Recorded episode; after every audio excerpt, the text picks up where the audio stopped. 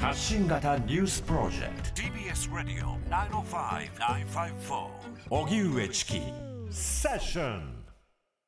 時刻は7時になりました。TBS ラジオキーステーションに生放送でお送りしている発信型ニュープロニュースプロジェクト荻上チキセッション。パーソナリティの荻上チキです。南部ひろみです、えーこの時間から北陸放送でお聞きの皆さんにもお付き合いいただきます。今夜もよろしくお願いします。お願いします。さてここで日替わりコメンテーターの登場です。今日の担当ジャーナリスト青木理さんです、はい、こんばんは。よろしくお願いします。よろしくお願いします。お願いえー青木治さん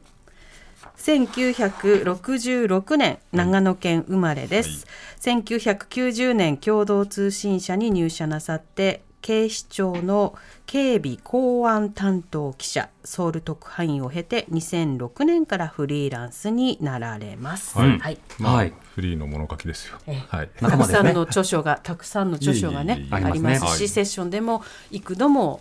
特集面セッションでね取材報告など、お付き合い。はい、していただいてます。先週あの青木さんに代打していただきましてありがはいはい、いえとうございましこちらこそ楽しかったですよ。たはい、はい、はい。聞いてましたあ、え、聞いてた？うん、聞いてました。あの、帰りの飛行機の中で、あの、ダウンロードしたポッドキャストをまとめて聞いて、で、オープニングトークなどは日本に着いてから、こう、聞き直すという格好で。すいませんでした。なんはい、とても楽い。しい放送で。地軍の性域、性、あの、なんて性的な場所をきちんと僕が怪我したみたいな感じそんなことないですよ。でもあの、ほら、ニュース番組の重要さ、とりわけラジオにおけるニュースの占める割合の、んまあ、あの、減少というものについて、こう、警鐘を鳴らしつつ、あの、やっぱりジャーナリズムの大事さっていうことについて、なんかこう、気を引き締めていかなきゃなというふうに思ったんですが、一方で今日は青木治がラジオに占める割合がとても長い一日ということになっておりまして、いや、もう今日本当疲れたんです。もうだからフラフラなので。お昼文化放放送でね、文化放送で、今日大竹誠さん、あ、他局だ。まあ、でも一応ね、結構ね。どうぞどうぞそうそう。大竹誠さんがなんか風邪をひかれたっていううんんで、で急遽電話かかってきてピンチヒッターで2時間半、うん、ニュースを語るのは全然僕は苦じゃないんですけど、はいやっぱりそのね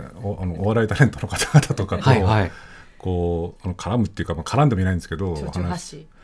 とか蝶々発信もできてないんですけどそのできない状況を我慢してるのが非常に辛かった。畑違いの方とコラボしたときに、自分のフィールドじゃないところにどうしてもこう、行かなきゃいけない時もあるわけですよね。しかもねこう、まあ、当たり前ですけどねお笑い芸人の方々っていうのは本当その世界のはい。本当にこうプロフェッショナルな人たちで、瞬発力、そうそうそうそう。うん声量、うん。それから人の感情をこう刺激する力。うん。ねなんで疲れました。早く 早くニュースやりましょう。えそうですね。わかりました。はい、早くニュースやりたいというリクエストがありましたので、はい。えここまでのニュース振り返っていきたいと思います。パレスチナ自治区ガザの病院に17日爆撃があり500人以上が死亡しました。イスラエルイスラム組織ハマスともに関与を否定しています。こうした中アメリカのバイデン大統領がイスラエルに到着ネタニヤフ首相との会談に臨んだバイデン氏はガザの病院爆発はイスラエルの責任ではないとの認識を示しました。またロイター通信によりますとバイデン氏はハマスとの戦闘を続けるイスラエルが自衛に必要なものはすべて提供すると表明。ネタニヤフ首相は明確な支援に謝意を示したということです。技能実習制度の見直しを検討する政府の有識者会議は最終報告書の案を発表しました。報告書案では同じ企業で1年以上継続して働き日本語の試験に合格するなど一定の条件を満たせば同じ分野内での転職を可能としています。中国の習近平国家主席とロシアのプーチン大統領は今日午後北京で会談しアメリカへの対抗を念頭に両国の連携強化を改めて確認しました。これに先立ち行われた一帯一路の国際会議での演説でも習主席が10年間の成果を強調したのに対しプーチン氏も喜ばしい成功だと答え両国の結束をアピールしています。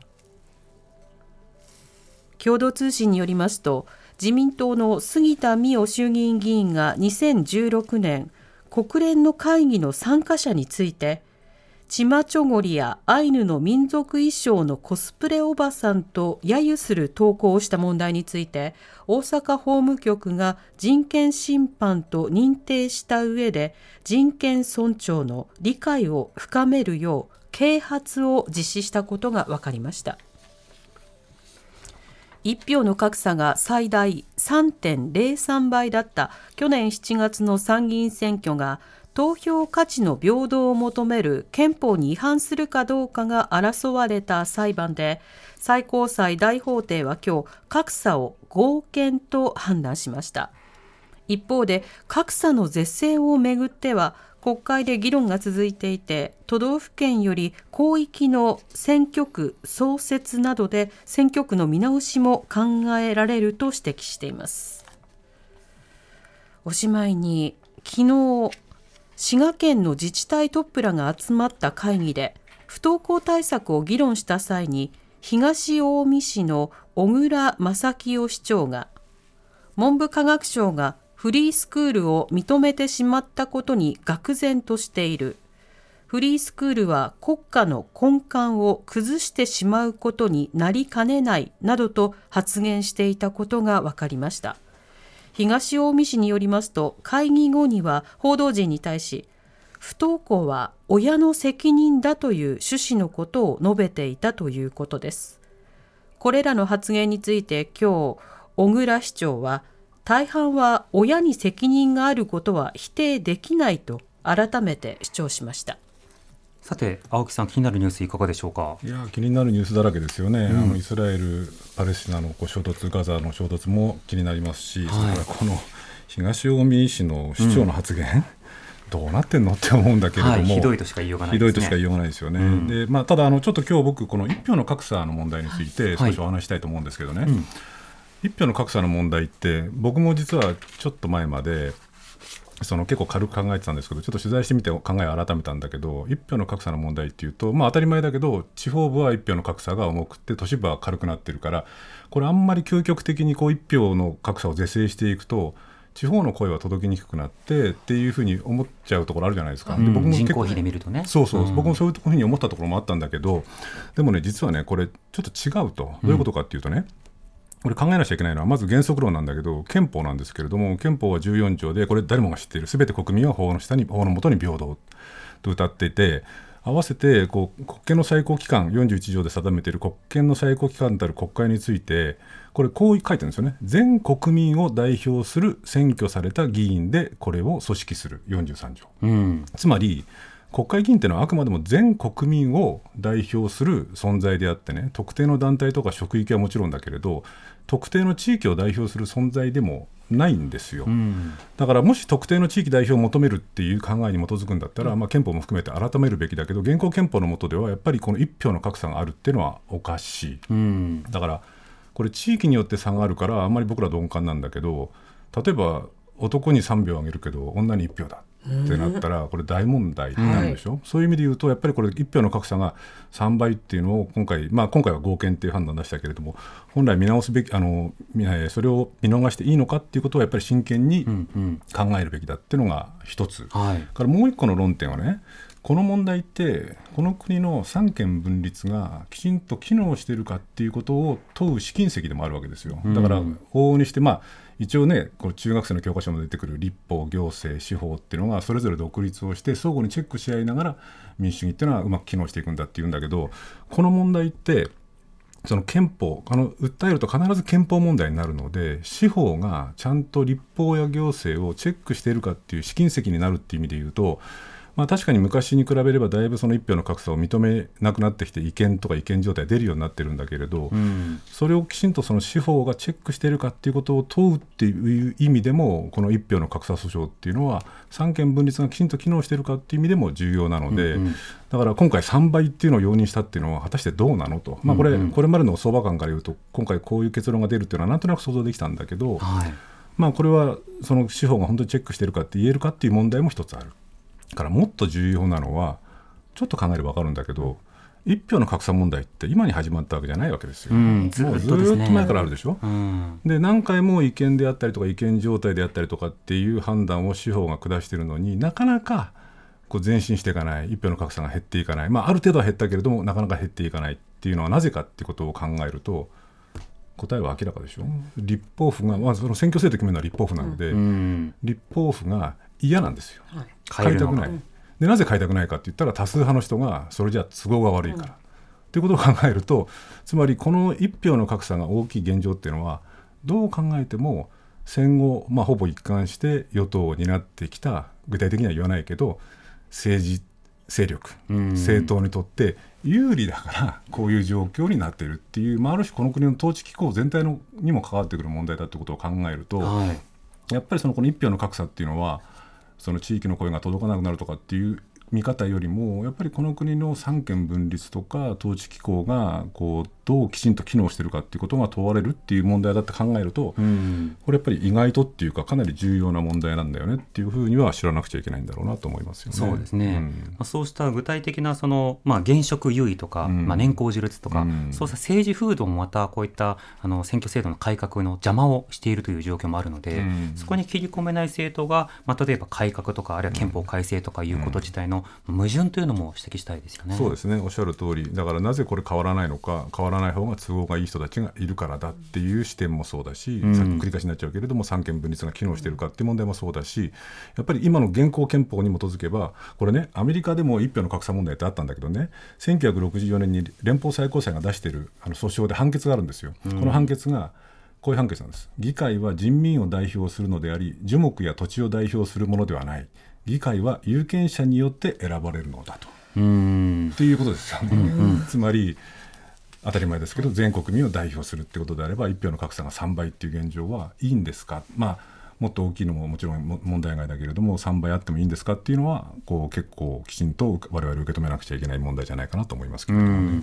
あの私からも1分ほどちょっといいですか？どうぞ。あの憲法の話があったので、この滋賀県の小倉市長の発言なんですけれども、うん。うん人にはあの教育を受ける権利というのがあるんですが、うん。今不登校の数が20万人を超えておりましてあの10年前だと10万人ちょっとだったんですが、こう次々と増えている状況があるんですね。でこれに対してフリースクールなどがなんとか教育の機会を確保するため努力している一方で、この小倉市長の認識が間違っているのは文科省は別にフリースクールを認めてはいないんです。あの教育機会の確保のための、まあ、支援の対象にはまだなりきれていないんですね。一応その教育機関確保法ということでフリースクールを認めるかどうかという議論もあったんですが、まだまだ支援は不十分ですし、うん連携など行われていない状況がある。そして学校などで教育を受けることができない人が、国がそれ以外の機関を作ってくれない中で、みんなが持ち出してフリースクールを作って、努力をして支えているような状況に対して、いやフリースクールが悪いとか親が悪いということを言ってしまっている、この行政の問題というのがあり、これは憲法の根幹にももちろん関わるところではあるんですよね。これ行政のトップがこういった発言をすることも、えー憲法軽視とか人々の権利軽視があるんだということも、まあ、重ねてつながっていると指摘はしたいですね。これね、あのチキ君がこの休んだ時に僕代々やった時に 扱ったのが埼玉の例のね、うん虐待防止条例、はい。あれも本当に全部親に押し付けるのが責任をと、んそういう環境を作ってこなかった政治があるいは政治その為政者たちが全部親のせいだっていう問題となんか通底するところがあってね、まあ、ある意味で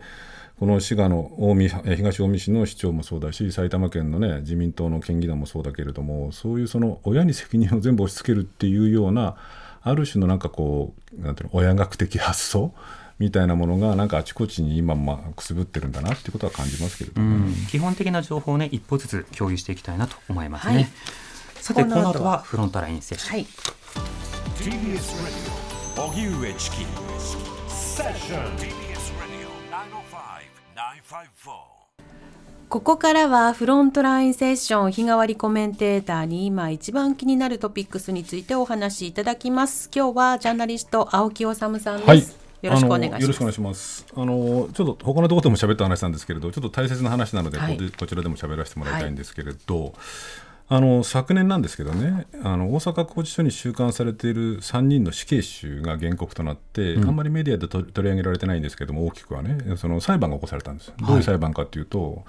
公主刑は残虐な刑罰ではないのかという、そので執行差し止めるっていうう訴訟なんですね。公主刑というのは首を吊って死刑をするという手そうです段ですね。あの日本の死刑制度は公主刑によって行われている、まあ、床がバンと開いて首につあの首のところにかけた縄がぐっと入って死んでしまう死ぬっていうその刑罰なんだけどこの刑罰は残虐じゃないのか、まあ、憲法が禁ずる残虐な刑罰に当たるんじゃないかっていう裁判なんですよ。うん。でこれだけ言うとねこう多くの人は人の命を無残に奪った死刑囚が自分の殺され方ましてや刑罰の執行方法が残虐だなんていうのはちょっとおかしいじゃないかっていうふうに思う人もいるかもしれないしちょっと事情を知ってる人だと実はこの同じようにこう公主権が残虐な刑罰に当たるか当たらないかっていうのはもうこう裁判で過去に争われたことがあって最高裁がこれ残虐な刑罰に当たらないっていう判決を出してるんですよね、だからもう終わった問題じゃないのっていうふうに思ってしまいがちなんだけどこのはあの訴訟を起こした弁護士さんと先日じっくりと話をしてその彼自身ねその死刑っていうのは皆さんご存知の通り僕もあちこちで言ってきてるんだけど世界的に見るともう廃止が圧倒的な潮流になっている、うん、あのご存知の方多いかもしれないですけれども世界のこう、まあ、190か国ぐらいあるのかな？国連加盟国がね、はい、140か国がもう死刑を廃止あるいは事実上廃止してるんですよ。つまり7割以上の国が死刑制度を、まあ、こう何らかの形でやめているのに、えー、死刑を執行今でも制度を尊持してしかも執行している先進民主主義国は日本とアメリカの一部の州のみと。でアメリカでは行われてるんですけれども薬物によって行われていてその死刑執行の状況もかなりオープンにされてるんですよ。例えば何日か前にこの日に死刑をしますよということを言って薬物でやっている死刑執行の場面にえー、死刑囚の家族あるいは被害者の希望すれば被害者の遺族あるいはジャーナリストも立ち会えるんですよ。でこれはなぜかっていうと死刑っていう制度を仮に認めたとしてもこれ人の命を国家が強制的に奪い去る死刑っていう制度は国家権力のある意味で最高度の行使ですよね。命取るんですから、はい、だからそれがこう国家権力の最高度の行使っていうものがきちんと行われているのか適正に行われているのかっていうことを外部からもある程度きちんと客観的にこうチェックする必要があるっていう多分こう考えというか思想に基づいてジャーナリストも立ち会えるっていう状況なわけですね。翻って日本はどうかって言えば公主刑で行われているっていうんだけれど全くわからない。うんその死刑囚がどういう順番で死刑その執行が行われているのか公主刑っていう刑罰が残虐じゃないっていうけど実態としてどうなのかあるいはその公主刑がこう個々別々な公主刑死刑が適切に適正に行われているのかっていうのを外部から全くチェックできない状況なわけですね。でこの弁護士さんたちに話を聞くと日本だとどうしてもその死刑の損廃論になっちゃうとどうしてもそのある種空中戦みたいになっちゃうんだけれども、えーそれ以前の問題として我々国家の最高度の権力の行使の一つたる死刑っていう刑罰のこう執行状況ってものが全然分かってないじゃないか。権力監視が不十分だと。不十分です。よっていうことですよね。だからこれ実はそのこう死刑あの公主権が残虐だっていう訴訟と同時にいくつかまたあの他にもけあの訴訟を起こしててねこの弁護士の方々。例えば再審請求中だった死刑囚が最近処刑されるんですけれどもこれは弁護権の侵害に当たるんじゃないかっていう弁護士さんが犯したあの起こした訴訟も起こしてるんですね。それからもう一つこれは意外と知られてないんですけど今の執行っていうのは執行の当日の朝に死刑囚当人に告げてもう刑場に引っ立てていって執行するっていうこれはやっぱりその法に基づく適正手続きを定めた憲法31条などに違反するんじゃないかっていうあの裁判も起こしてるんですよ。つまり3つの裁判を起こしてその心は死刑の損廃論議以前の問題としてその世界で140カ国以上の国が死刑を廃止あるいは事実上廃止していてアメリカでは一部の州で実施しているけれどもそれなりにデュープロセスが外部から可視化されている中である意味で先進国では異例なくらいの死刑方法公死刑っていう死刑方法をとっていてそのプロセスも一切こう闇に閉ざされちゃっていて隠されていると。つまり人々に知らされていないっていう現状になんとか穴をうがてないかと。でその上で公死刑は残虐じゃないとかねあるいは死刑制度はやっぱり必要だっていうふうに判断するんであればそれはそれで一つの民意だけれどもこれだけ隠されていたらそれ判断のしようもないでしょうと。うんうんということでこの3つの裁判を通じて弁護団の人たちは要するに公主刑っていうのはどう行われていて一体どういうふうに死刑囚は執行の順番選ばれていて死刑囚はどういう状況に行あの置かれていてあるいはその当日朝にいくらなんでも引っ立てていくっていうのはさすがにひどいんじゃないのっていうようなことを通じてその死刑制度の是非の以前の問題として死刑っこの国で行われている死刑っていう問題の実態を一つ明らかにしたい。うんっていうことが一つ、もう一つは、さっき言った通り、公主刑は残虐な刑罰じゃないっていう、もう最高裁の判例出てるんだけれども、世界の国々が140カ国以上死刑を廃止する現状の中、まあ、言葉を変えれば、人権感覚、人権意識ってものが世界中でバージョンアップされている、ジェンダーの問題も性的少数者の問題もバージョンアップされている中、今なお、この時点でも公衆刑はげんあのげあの残虐じゃないっていうことを皆さん世界に向かって日本ののこう司法官僚の皆さん宣言できるんですかっていうこともある意味問うていきたいっていうふうにおっしゃってるんですね。そう考えるとあんまりメディアでとあの取られてあの注目されてないんだけれどもこの、まあ、死刑囚3人が原告となって起こされた刑罰あの訴訟っていうのは、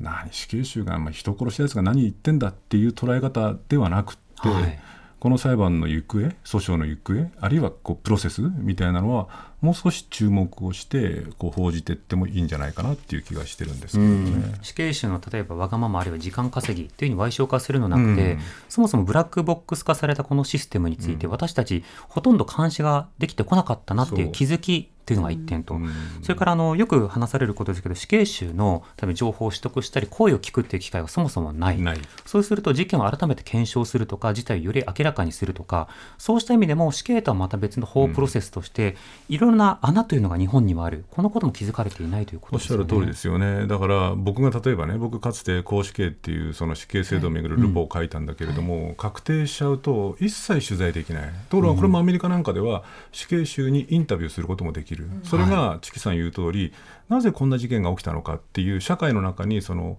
原因であったりとか、背景っていうものを回収して、その回収した情報に基づいて社会の問題点であったりとかそういう事件が起きた背景みたいなものをこう情報として得た上で社会をどんどんどんどんアップデートしていくこともできるんだけどそれすら全くできない。はい。でだからつまり死刑制度っていうものを今国民はいろんな世論調査あるんだけど8割くらい支持してるっていうんだけれどもいやそのそういう問題じゃなくて世界で140か国以上が廃止している死刑を尊重するだったらいいけれどもでも実態を知った上ででその実態を知ってこうなんていうのかなこうその上でも判断する。っていうことの必要性、まあ、あるいはさっき言った公権力の行使のチェック機能っていうものも含めてね、うん。だから死刑囚が起こしたから何人殺してて何偉そうなこと言ってんだとかチキ君が言った通り時間稼ぎじゃないのっていうような見方ではなく、うん。この問題がやっぱりその国家っていうものとどう向き合うのか国家の権力行使とどう向き合うのかあるいはさっきチキさんが言ってくれたみたいに残忍な事件っていうのの背景に何があるのかっていうようなことを知るためにもねいろんな意味でこのこの死刑囚が原告となって起こした裁判っていうのは、まあ、いろんな観点からちょっと意義深いなと思うので、僕もちょっとこれ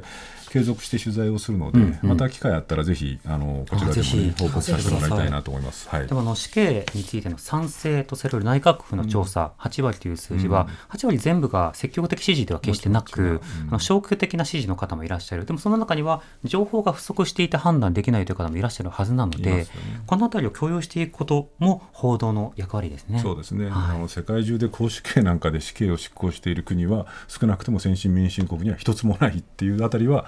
知っておいてもいいんじゃないでしょうかね。うん。